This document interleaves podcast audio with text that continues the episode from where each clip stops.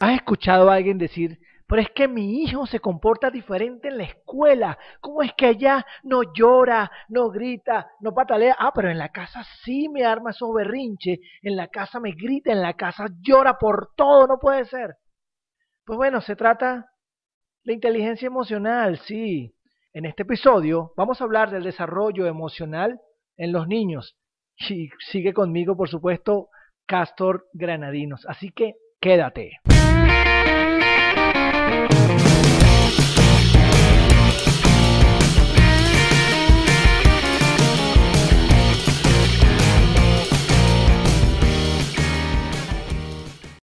Bienvenidos a Verbo Crear el Podcast, episodio número 69. Te habla Joel David Bolívar Corazpe, soy coach para padres y tal como acabas de escuchar, historias relacionadas con las explosiones emocionales hay millones. Tan sencillo porque somos seres emocionales, tal cual.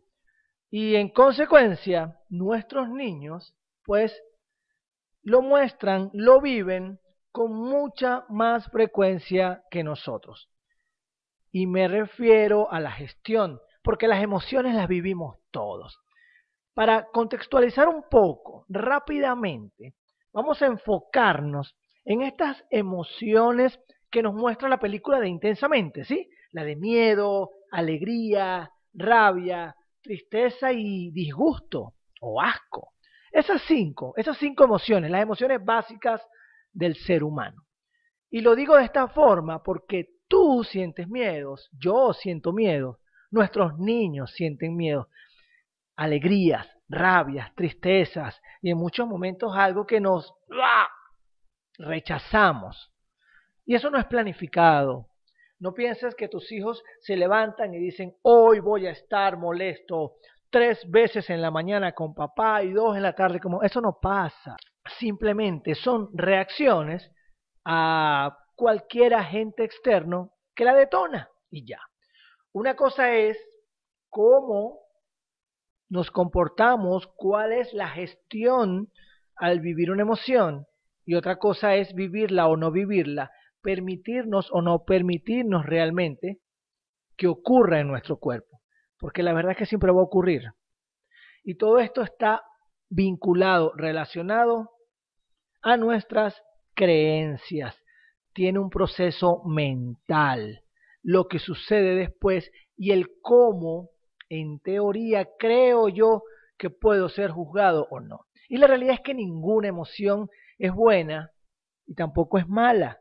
Simplemente son y naturalmente hablando tienen una razón de ser. Nosotros crecimos donde nos invalidaban las emociones. Frases como, y tú vas a llorar por esa tontería. O, ay, ¿a ti te da miedo eso? Por favor, tan grande y te da miedo tú vas a molestarte, pero si esta es mi casa, aquí nadie se molesta, solo yo.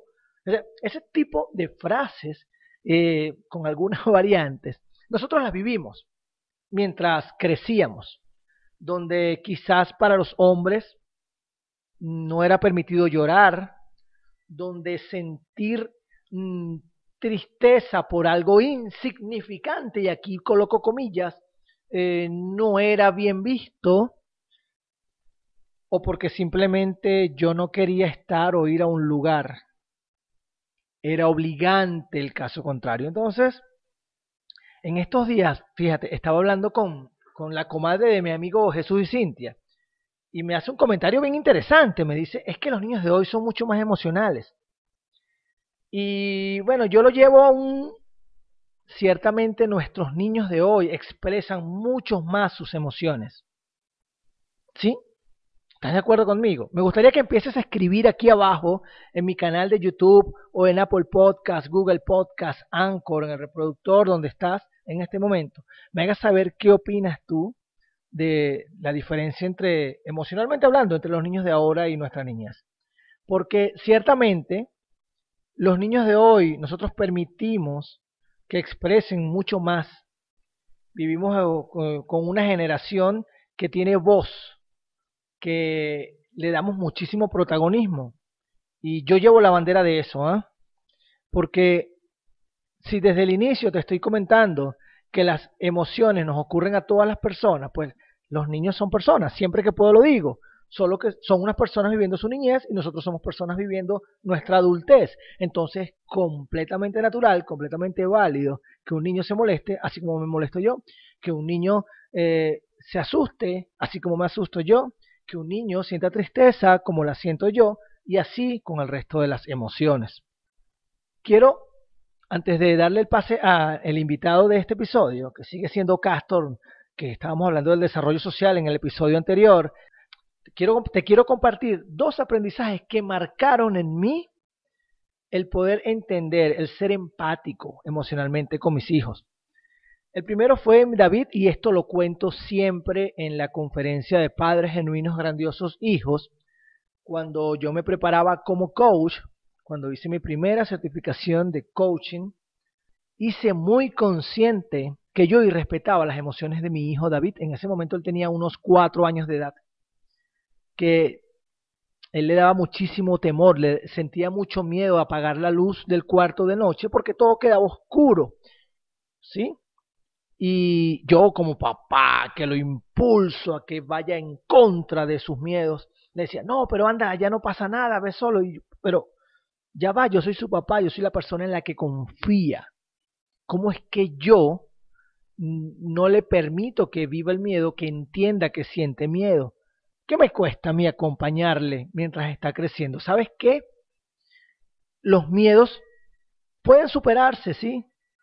o pueden mantenerse, podemos aprender a vivir con ellos. Ey, pero es un niño de cuatro años.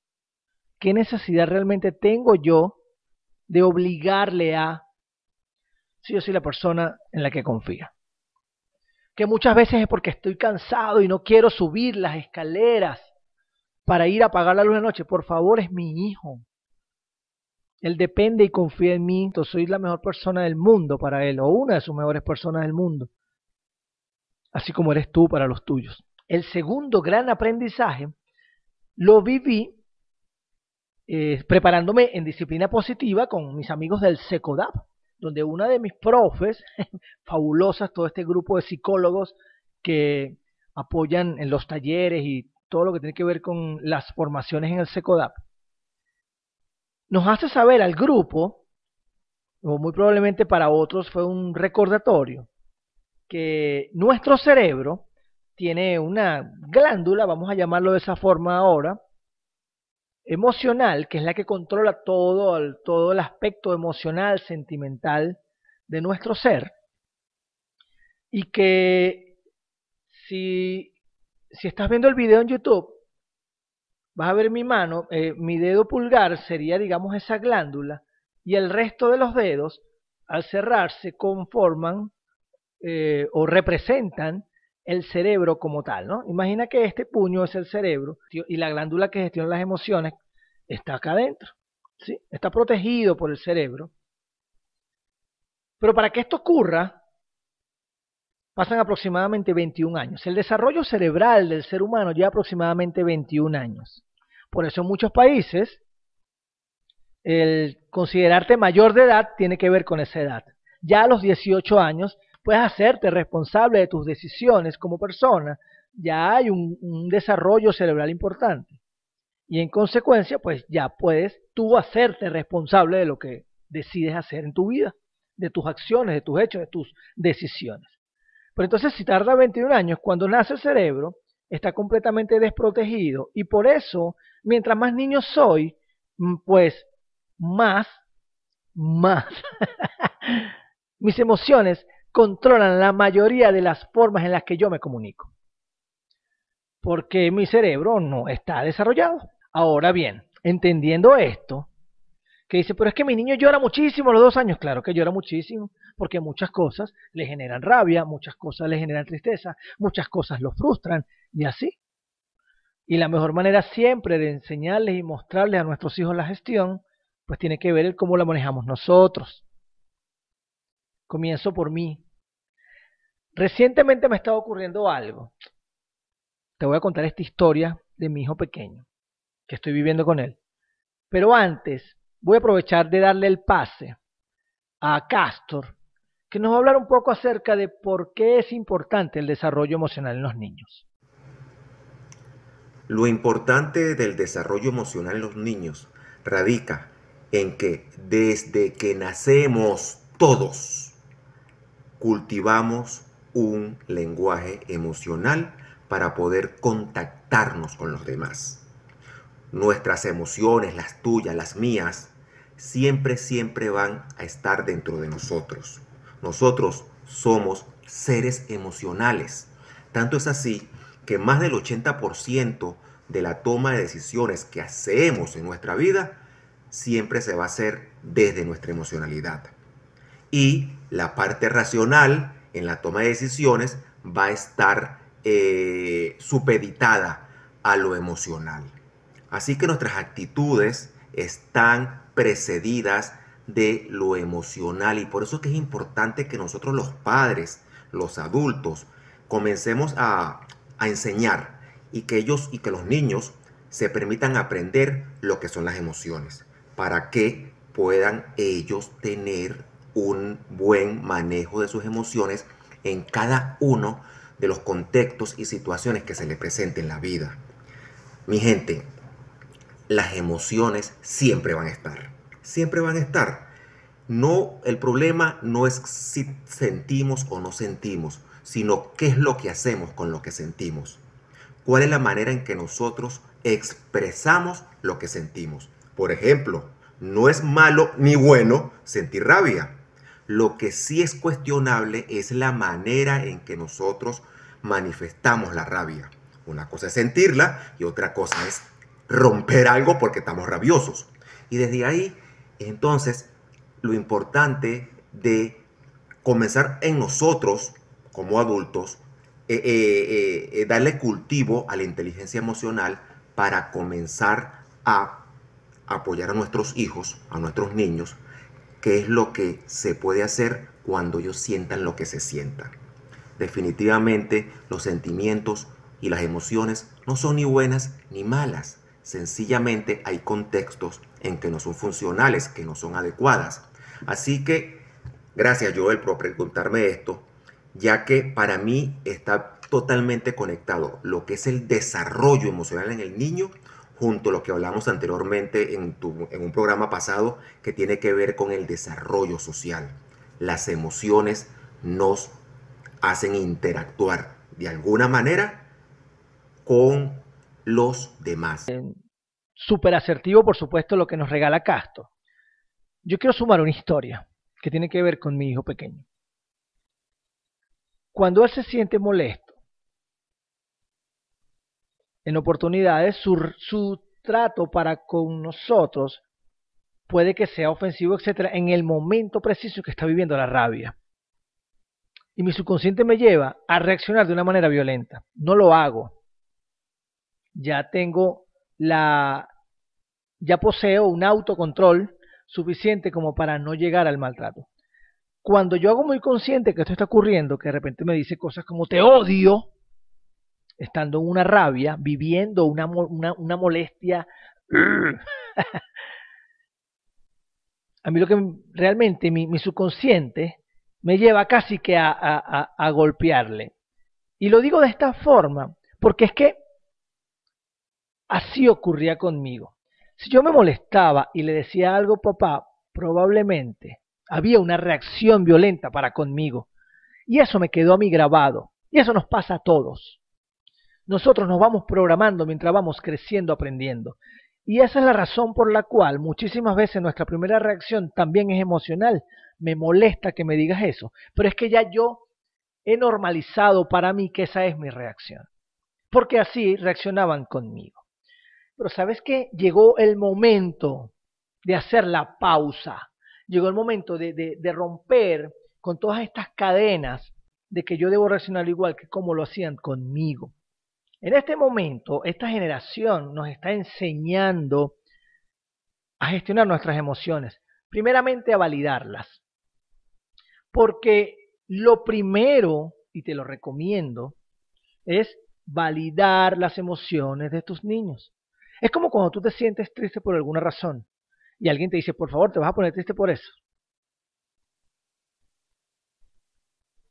Tú te sientes como, como que, bueno, pero yo soy un extraterrestre, yo, yo, yo, ¿qué pasa? Que, es que no pueden aceptar que me sienta de esa manera.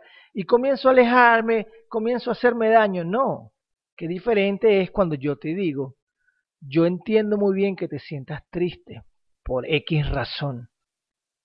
Y ya, yo no tengo por qué pretender que debo salvarle la situación a alguien. Solo lo que te invito es a que valides la emoción de tus niños. Entiendo muy bien que eso te moleste. Es completamente natural que te sientas enfadado.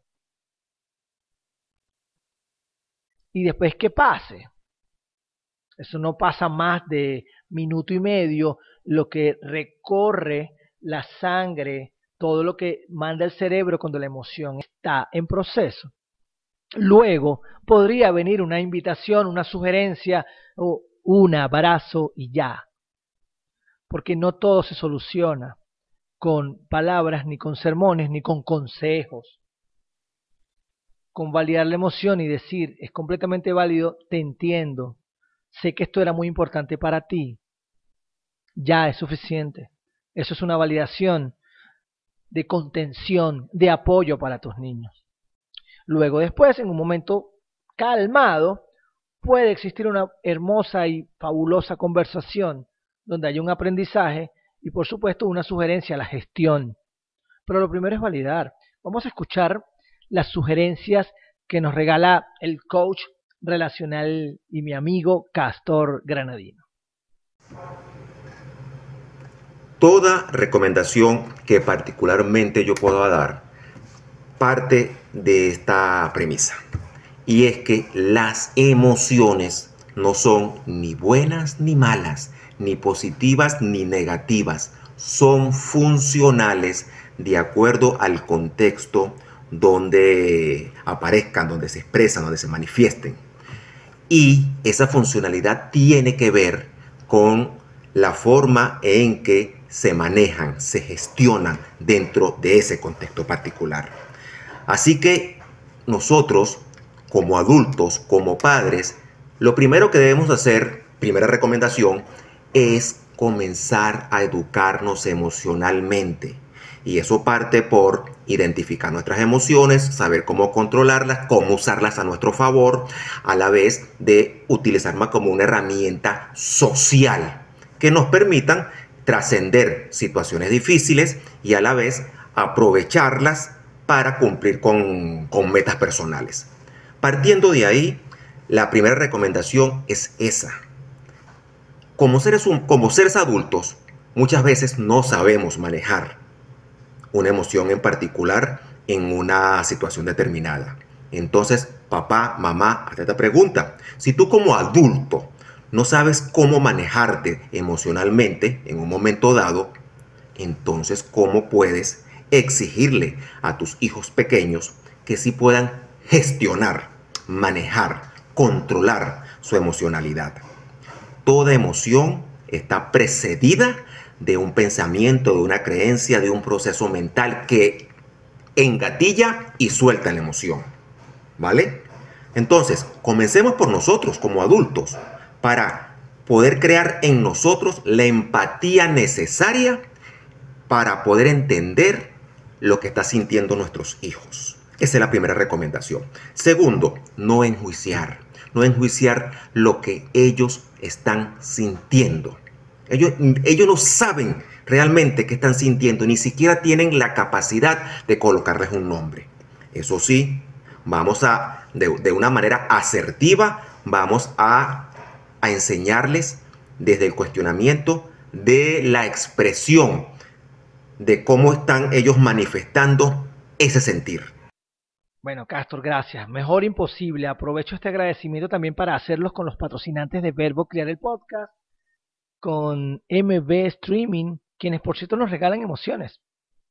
Nos regalan con sus paquetes, nos regalan la posibilidad de ver series, televisión. ¿Te has dado cuenta que hoy día todo tiene que ver con emociones, con conectarnos. Hay tantas pantallas, hay tantos dispositivos, hay tanto internet, hay que la conexión humana sigue siendo la prioridad al momento de que un producto, un servicio, un programa, una serie se acerque a ti. Y eso precisamente, por eso digo que me lo regala MB Streaming, porque gracias a la calidad de las pantallas con que nosotros vemos Netflix, Amazon, Star, pues nosotros compartimos momentos fabulosos en casa. Gracias también a la corporación GBH, donde por cierto, mm, estamos un grupo de coaches listos para apoyarte y certificarte como coach de vida y practicante en PNL y ahora con el aval internacional de la AICM y por supuesto sin dejar de mencionar el aval de nuestra prestigiosa Universidad Central de Venezuela. Hoy solo quería regalarte a ser consciente que tus hijos tienen la misma necesidad de vivir las emociones como lo haces tú. Permite que la vivan, dale un nombre, enséñales. A nosotros nunca nos enseñaron nada de emociones mientras crecíamos. Más bien nos enseñaban a ocultarlas. Nos llevaban a no mostrarnos débiles, y coloco comillas acá, porque el yo sentirme triste ante una situación no me hace débil, me hace humano, como lo hace también para tus niños. El sentirme enfadado no me hace una mala persona, simplemente me lleva a entender los límites de lo que acepto para mí y lo que no acepto. Y lo mismo ocurre con tus niños. La tristeza, la alegría, todas tienen su función para nosotros como seres humanos. Permite que tus hijos la vivan, dales nombre, enséñalos a identificarla y de esa forma, mientras ellos van creciendo y van desarrollando su cerebro, ellos van a ir emocionalmente siendo más inteligentes y en consecuencia comportándose y gestionándose sus reacciones y situaciones según el contexto. Gracias por llegar hasta el final. Nos vemos en un próximo episodio y por favor, si esto te gusta, compártelo. Dale.